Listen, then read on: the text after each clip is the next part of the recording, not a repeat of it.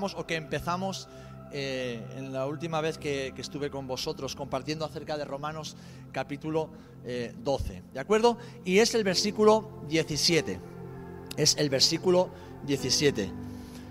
Dice así, Romanos 12, versículo 17. No paguéis a nadie mal por mal. Procurad lo bueno delante de todos los hombres. Y hablábamos eh, en aquella ocasión, recordando lo importante que es no solamente hacer lo correcto delante del Señor, sino también delante de los hombres. Como el apóstol Pablo nos exhorta a vivir como es digno del Señor, pero a vivirlo delante de las personas, delante de aquellos que nos rodean, es decir, a vivir ante el mundo como es correcto. Si lo hacemos, honramos a Cristo y honramos el testimonio de Cristo en nuestras vidas, pero además honramos a la iglesia, como bien hablábamos el domingo, honramos al cuerpo de Cristo en el cual estamos representados y al cual representamos también. En cuanto a lo de no pagar mal por mal, os acordáis que reflexionábamos un poquito acerca de la ley del talión, ¿no? lo que conocemos como el ojo por ojo y diente por diente. Y veíamos que esta ley, que la, vemos en Éxodo 21, en Levítico 24 y Deuteronomio 19, fue una ley que Dios le dio a Moisés, pero que no era de aplicación particular.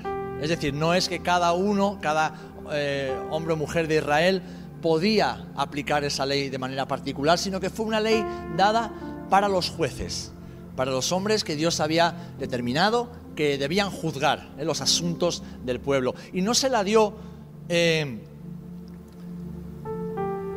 porque los jueces fueran buenos, sino por, para evitar que estos hombres ejercieran o mm, infligieran un castigo mayor del crimen que se, había cometido. Es decir, ¿os acordáis? Si robaba alguien una lechuga en un huerto, no podía morir por ello, porque era un castigo mucho mayor de lo que había sido el crimen. Si alguien mataba ah, por accidente, sin querer, el buey, el asno de, un vecino, podían cortarle las manos porque había sido sin querer. Ahora, si se infligía eh, o se cometía un crimen, es decir, una violación, un asesinato, entonces ese castigo debía ser acorde al crimen que se había cometido. Para evitar que los eh, castigos, que las penas fueran demasiado severas, es que el Señor le da esta ley a los jueces de eh, Israel. ¿Qué pasa? Que en los tiempos de Jesús vemos ya que los religiosos, los que mandaban entre el pueblo, interpretaban mal esta ley. Y de alguna manera en ese espíritu nacionalista y sectario que, tenían los judíos en aquel tiempo, ellos interpretaban la ley como que cada judío tenía el derecho de vengarse por sí mismo, porque así lo había dicho la ley de Moisés. Y Jesús mismo eh, enseña acerca de esto. Y lo que les dice es que no resistamos al que es malo. De hecho, en el Sermón del Monte, en las Bienaventuranzas, Jesús habla de todo esto. Y dice, no resistáis al que es malo. Nos habla también acerca de poner qué? La otra mejilla. Es decir, a no vengarnos, a no tomarnos la justicia por nuestra mano. Y le devuelve, como también Pablo desarrolla en el capítulo 13 de Romanos, esa autoridad de juzgar a quienes les corresponde esa autoridad para eh, decidir cuál es la pena que debe cometer el ofensor, a quienes les corresponde, a los, gobernadores, a los jueces, a los policías, a quien tenga eh, que ser. Jesús siempre va más allá. Y no solamente dice que no nos venguemos, dice que además debemos que perdonar a nuestro ofensor, perdonar a aquel a quien nos ofende. No solamente no pagues mal con mal, sino que paga con bien el mal que te han hecho. Muchas veces pensamos que lo sobrenatural de Dios es que caiga fuego del cielo, es que los muertos resuciten, es que el aceite de la vasija no deje de fluir, es que la comida en el frigorífico se multiplique sin ir al Mercadona. Pero lo sobrenatural de Dios se manifiesta en una vida conforme al carácter de Jesús. Porque de forma natural, a ti y a mí, ¿qué nos sale? ¿Qué, brota de nosotros cuando alguien nos ofende? ¿Eh?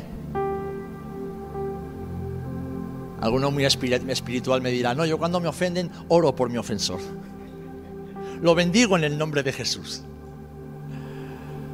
Bueno, a veces puede que salga esa parte espiritual, pero en la mayor de las veces, la mayoría de las veces, cuando alguien nos ofende, y no estoy pensando en alguien ajeno a nosotros, cuando alguien en la familia, entre los amigos, alguien cercano, con quien tenemos mucha confianza, nos ofende, ¿qué es lo que brota de nosotros? La respuesta rápida, ¿verdad? La respuesta ofensora, la venganza. Eso nos pasa a todos. En la carne, en lo natural, nos pasa a todos. Así que lo sobrenatural de Dios está en responder como Jesús respondía. Está en actuar como Jesús actuaba. Está en tener un corazón bondadoso y compasivo, incluso con aquellos que lo ofendían. ¿Os acordáis de Jesús en la cruz? Lo injuriaban, lo menospreciaban, lo insultaban, le tomaban el pelo, incluso lo desafiaban a que descendiera de la cruz si era el Mesías, si era el Hijo de Dios. Pero Jesús, que siempre estuvo lleno de gracia y de verdad, dijo, Señor, Padre, perdónalos, porque no saben lo que hacen. Así que sin, importar la ofensa o el daño que hayamos recibido, jamás debemos pagar con la misma moneda. Eso es lo que hacen los hijos del diablo. Un corazón vengativo es un corazón que está aún controlado por la carne y la carne sabemos que la controla el diablo. Nosotros, los hijos y las hijas de Dios, debemos, reflejar el carácter de Jesús. Un carácter compasivo, un carácter bondadoso, un carácter que manifiesta de manera sobrenatural las características, el fruto del Espíritu. Amén. El fruto de la llenura de Dios y del carácter de Cristo en nosotros. Esas son las verdaderas o las primeras señales y prodigios que debemos encontrar en nuestra vida. Ese carácter apacible, ese carácter sumiso a la voluntad del Señor. En Romanos leemos que por la bondad de Dios las personas se sostienen y alcanzan salvación. Pues yo creo que nosotros también debemos mostrar, ¿verdad?, esa bondad para que los hombres y mujeres que aún no conocen al Señor puedan conocer la bondad de Dios, puedan reconocer al Dios bondadoso en quien tú y yo hemos creído. Sabemos que la venganza es del Señor, sabemos que llegará un día en que Él se vengará de sus enemigos. Y esto no lo dice solo el Antiguo Testamento, lo dice también el Nuevo Testamento. Es decir, que Dios es un Dios vengativo. ¿Por qué? Porque Él es el único que puede ejercer y ejecutar una venganza justa. Nadie más puede hacerlo. Pero Dios, en este tiempo, se muestra como un Dios bondadoso. Un Dios que trajo a su Hijo y que nos presenta a su Hijo para que aquellos que han de ser salvos puedan serlo. Amén. Ahora, tú y yo somos esas cartas escritas, ¿eh? abiertas, leídas por todos los hombres. ¿Y qué van a leer los hombres y las mujeres de esta generación?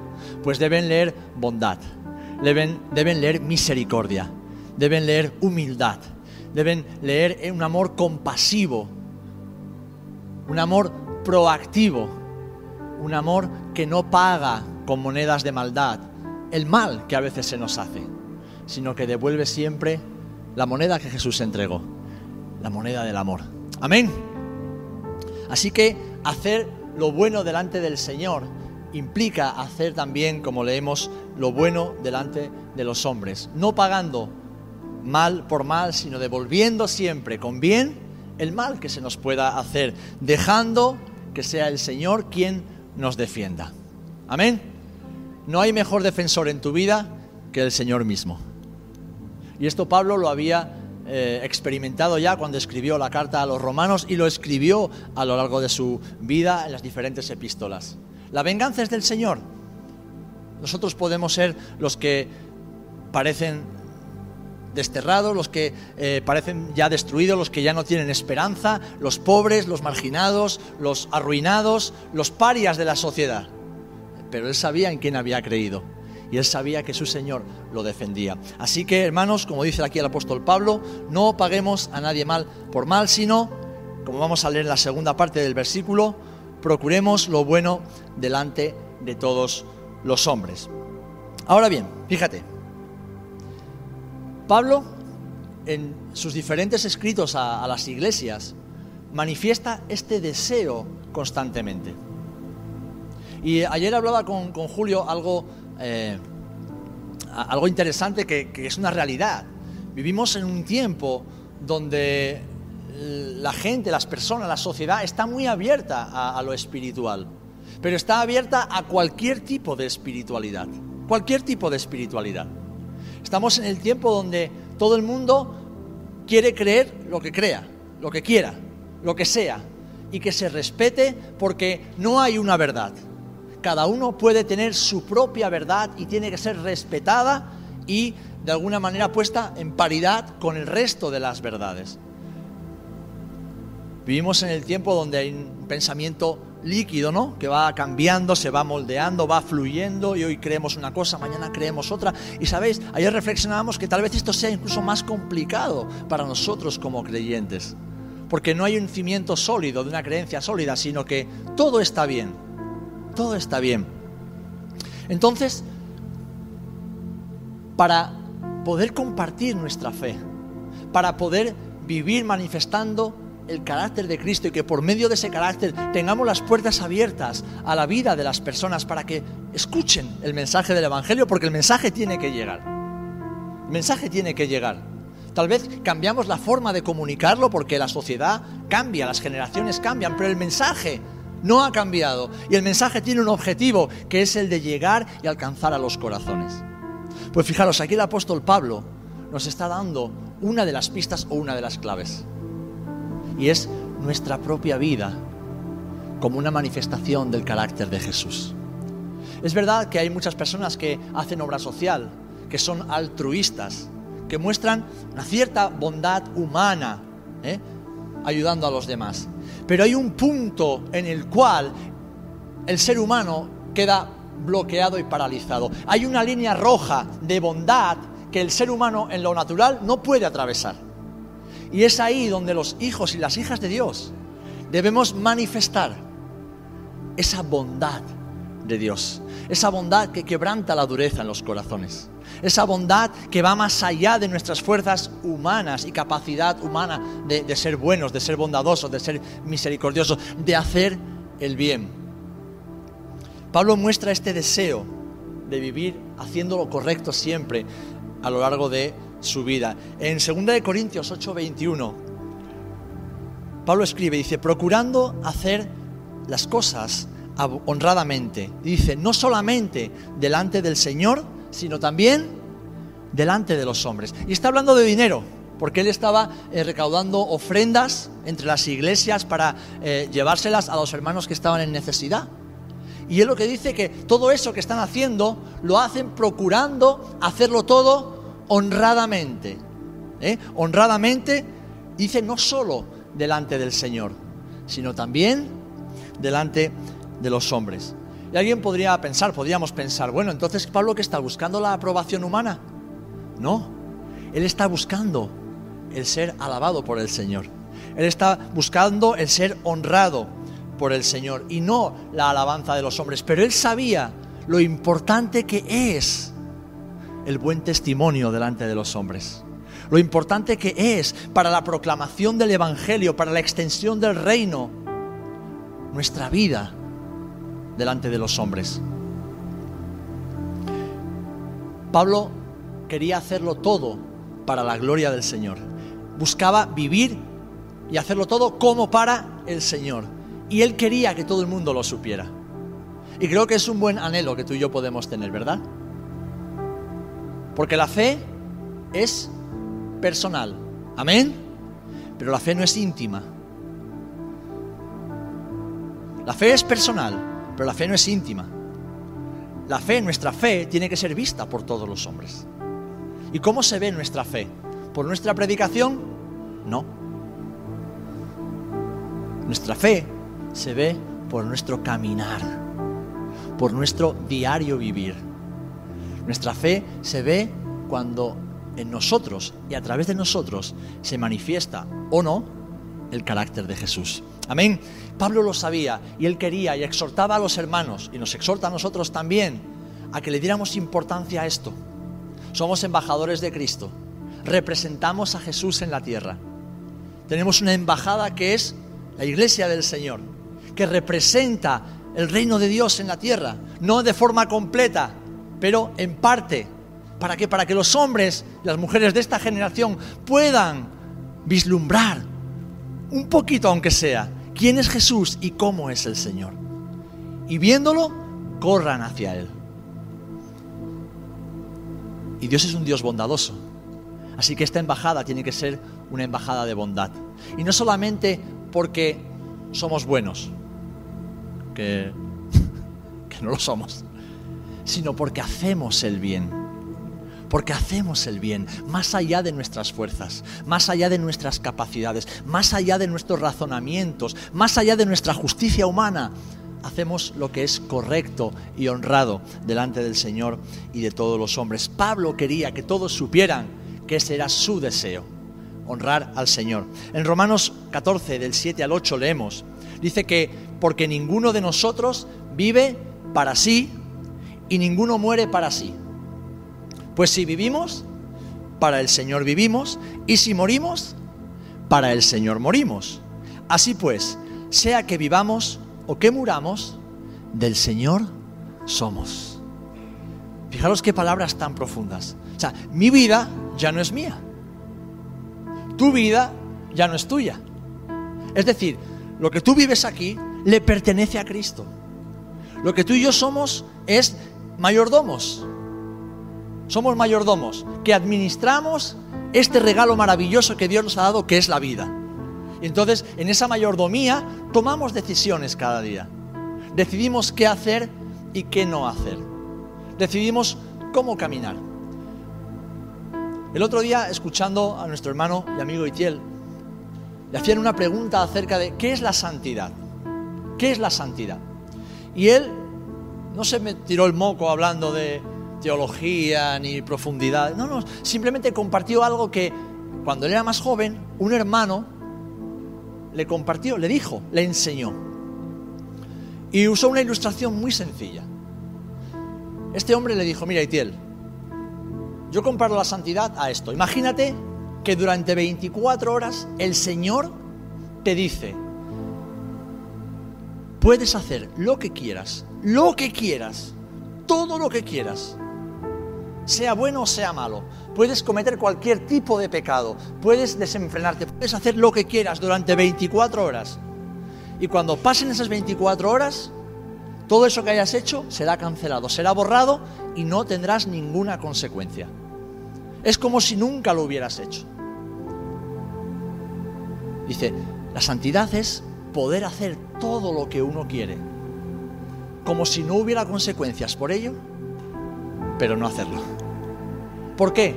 Porque nuestro corazón está tan apegado al Señor. Nuestra voluntad está tan sujeta. Nuestro deseo es tan profundo en hacer la voluntad de Dios. Que ya no nos planteamos, no voy a hacer esto por miedo, no voy a hacer aquello por temor al castigo. No, simplemente voy a caminar en la bondad que ya el Señor ha sembrado en mí. Es como cuando yo me voy de viaje, y hay muchos momentos en el que yo me voy de viaje por ministerio y nadie me ve. Yo podría ser infiel al oide. Nadie me vería. ¿Pero por qué no lo hago? ¿Por miedo a que Dios me castigue? No. ¿Por miedo a, a las consecuencias de un divorcio que destroce mi familia? No. ¿Por la vergüenza que supondría que luego todo el mundo vea que el pastor ha adulterado? No. No lo hago porque mi corazón está ligado a ella, porque mi vida se debe a ella, porque mi voluntad, mi deseo está ligado a amarla, a hacerlo todo para honrarla. Pues eso lo llevamos al Señor. Y eso es la santidad. Es decir, caminar ligados, completamente agarrados, enfocados, anclados en Jesús de tal manera que nuestro único deseo es el deseo que Dios pone en nosotros por medio de su Espíritu Santo, el hacer el bien, el obrar en justicia, por amor, porque lo amamos, porque estamos entregados. Y eso es lo que Pablo quiere decir aquí. Ya no vivimos para nosotros, ya no morimos para nosotros. Sea que vivamos o que muramos, lo hacemos en Cristo, lo hacemos para Él, somos de Él. Amén. Amén. Además, fijaros, ya en el Antiguo Testamento se nos enseña que vivir vidas que honran al Señor son vidas con promesas. Vidas que tienen promesas de parte del Señor. En Proverbios capítulo 3, versículos del 3 al 4, este capítulo de Proverbios es maravilloso, pero concretamente en estos versículos de 3 a 4 leemos así, dice, no se aparten de ti la misericordia y la verdad. A tu cuello, escríbelas en la tabla de tu corazón. Y dice, y hallarás gracia y buena opinión ante los ojos de Dios y de los hombres. Es decir, que vivir aferrados al Señor, vivir anhelando mostrar las bondades de Jesús, vivir deseando con todas nuestras fuerzas, esforzándonos en la gracia, como también enseña Pablo, trae promesas a nuestra vida. Trae promesas maravillosas. Uno, de gracia y buena opinión ante los ojos de Dios y también ante los hombres. ¿Os acordáis en el libro de Hechos los primeros tiempos de la iglesia? Dice que la iglesia, los primeros discípulos, que tenían? Dice que tenían favor delante de las personas. Y esto es algo maravilloso. Cuando una vida consagrada a Jesús, una vida que no solamente no paga mal por mal, sino que siempre devuelve el bien porque vive en la bondad de Dios. Una vida que camina haciendo lo correcto delante de Dios y de los hombres, no para agradar a los hombres, sino para agradar siempre al Señor. Es una vida que tiene favor incluso delante de los hombres y también delante de los incrédulos. Yo no sé si tú lo has experimentado esto en tu vida. Yo lo he experimentado y es maravilloso e inexplicable. Personas que ni siquiera creen en Dios. Personas que dan la espalda a Dios. Personas tal vez con las que no compartimos, con las que no comparto mucho. Pero el Señor nos da favor delante de ellas. Y somos conscientes de que esa persona ve algo de Dios en nosotros y de alguna forma lo reconoce y se rinde ante ello. Y puertas se abren Así que hermanos, hermanas, sin importar las circunstancias, ni tampoco lo que a nuestro parecer sea justo o injusto, debemos siempre hacer lo correcto delante del Señor. Debemos hacer siempre lo correcto delante del Señor. Siervos, dice Pablo a los Efesios, obedeced a vuestros amos terrenales con temor y temblor, con sencillez de vuestro corazón como a Cristo. Y sigue, no sirviendo al ojo, como los que quieren agradar a los hombres, sino como siervos de Cristo, de corazón, haciendo la voluntad de Dios.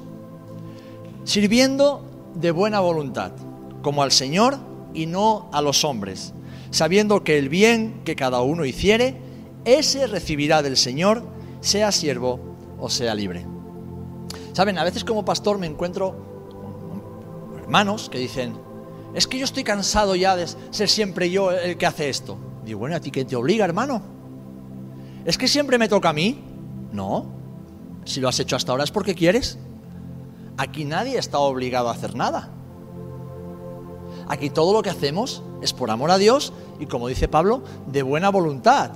Si no lo hacemos de esa manera, mejor que no lo hagamos porque estamos deshonrando al Señor.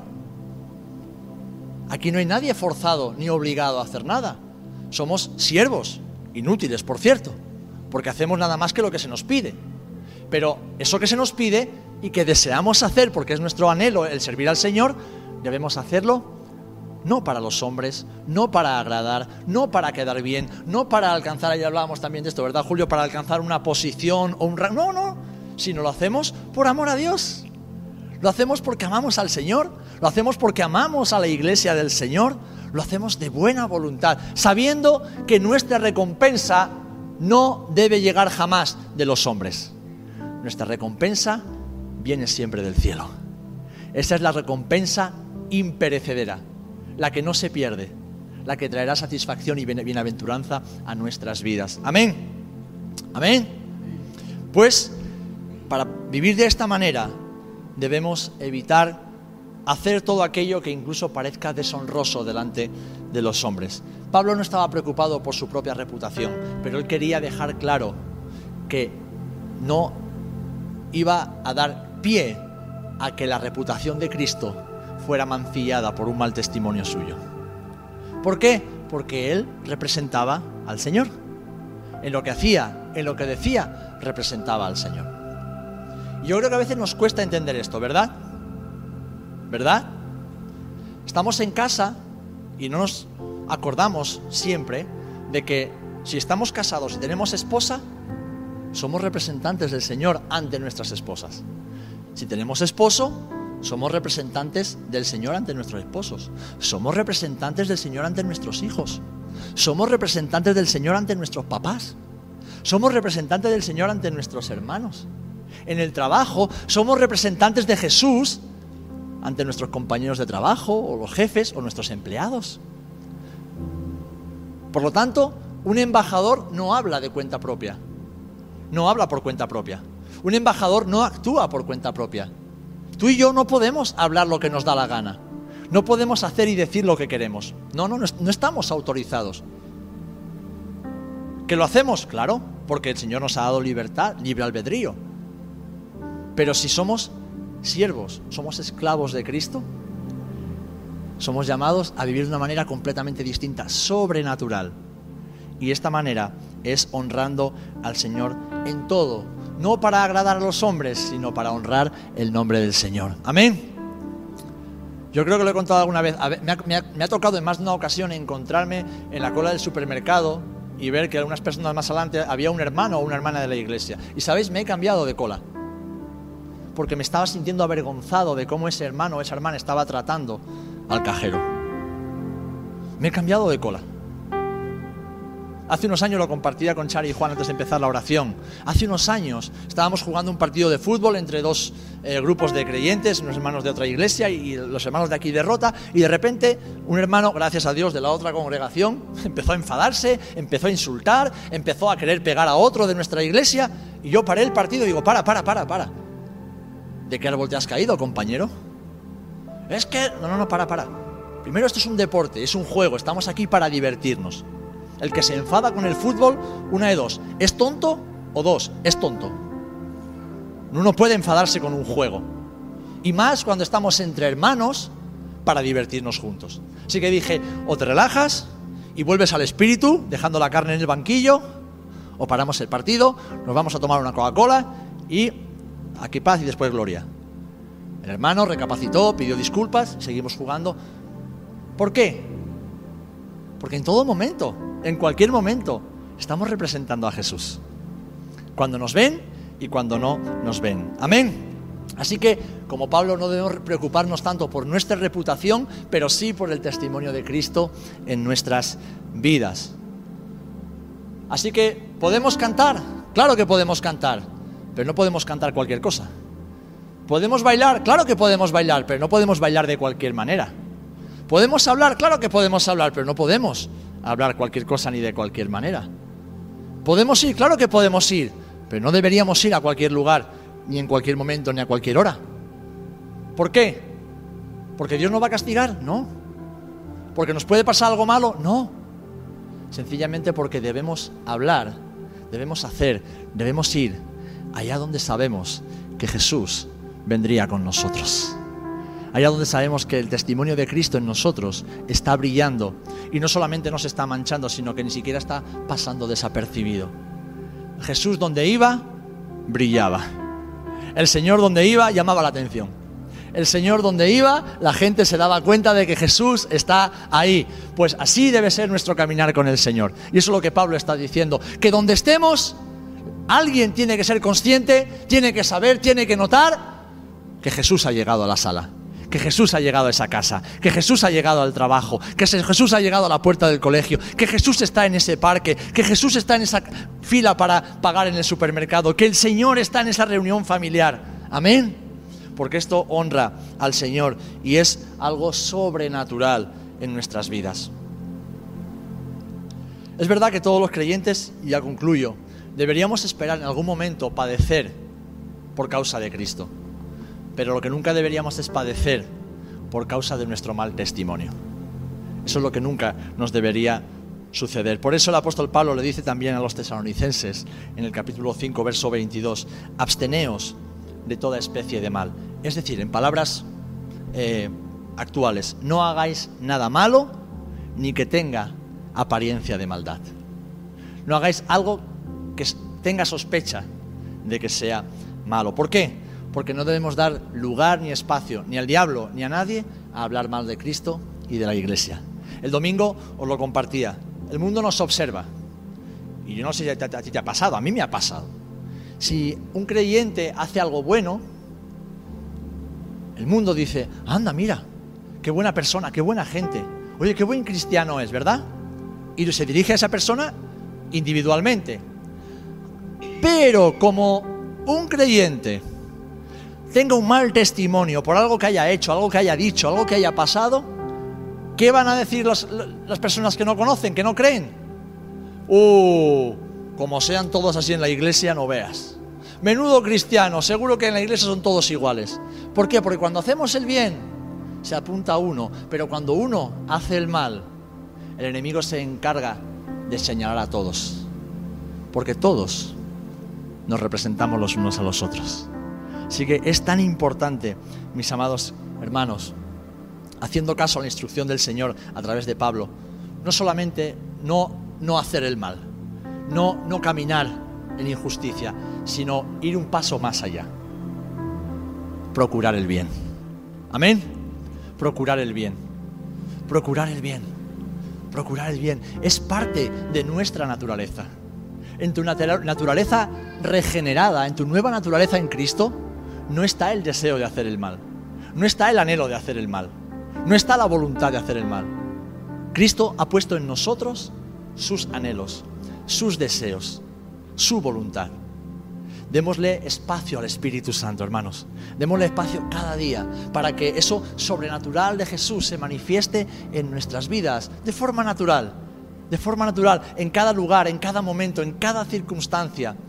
Seamos humildes, no busquemos nunca la venganza ni el devolver la moneda, no, sino ser como Jesús. Señor, perdónalo, perdónalo. Yo ya lo he perdonado. Ahora perdónalo tú también, Señor. Yo ya lo he perdonado. Cuando Jesús estaba en la cruz, no dijo, Señor, los perdono. ¿A qué no dijo eso? ¿Qué dijo Jesús? Dijo, Padre, no les tengas en cuenta lo que están haciendo. O sea, Jesús estaba intercediendo, estaba ejerciendo su función de intercesor por sus ofensores. ¿Por qué? Porque Jesús, como hijo, ya los había perdonado. Él ya los había perdonado y él quería que aquel que tiene el poder para vengarse de sus hijos y, vindicar a sus hijos, tuviera misericordia de los que estaban atacando a su hijo. Y Jesús dijo, internamente, Señor, yo los he perdonado, públicamente, Padre, perdónalos porque no saben lo que hacen. Y así debe ser nuestro corazón cada día interceder, hacer el bien, ponernos en la brecha para que esa bondad de Dios que se manifiesta en tu vida y en mi vida cada día sea visible delante de todas las personas que nos conocen y conocemos. Y que nuestro testimonio acompañe cada día a la predicación del Evangelio. Porque la palabra nos dice que las señales y prodigios acompañan a la predicación del Evangelio, pero esa predicación tiene que estar respaldada siempre por vidas que hacen el bien, que caminan en bondad, que caminan siguiendo las pisadas de Jesús. Y eso es solamente es posible en una vida en el Espíritu. Amén. Una vida rendida completamente al Señor. Y el Señor ya lo ha hecho. Él ya ha puesto su espíritu en nosotros para que podamos vivir esa vida. Ahora en nosotros está el ser cada día más llenos del Espíritu Santo, ser cada día más llenos de su palabra, de su verdad, esa verdad que nos libera, esa verdad que nos instruye, esa verdad que nos dirige, esa verdad que nos sacia, esa verdad que nos enseña a caminar. Amén. Y que todos vean en Jesús tu vida y que todos vean en tu vida a Jesús. Amén.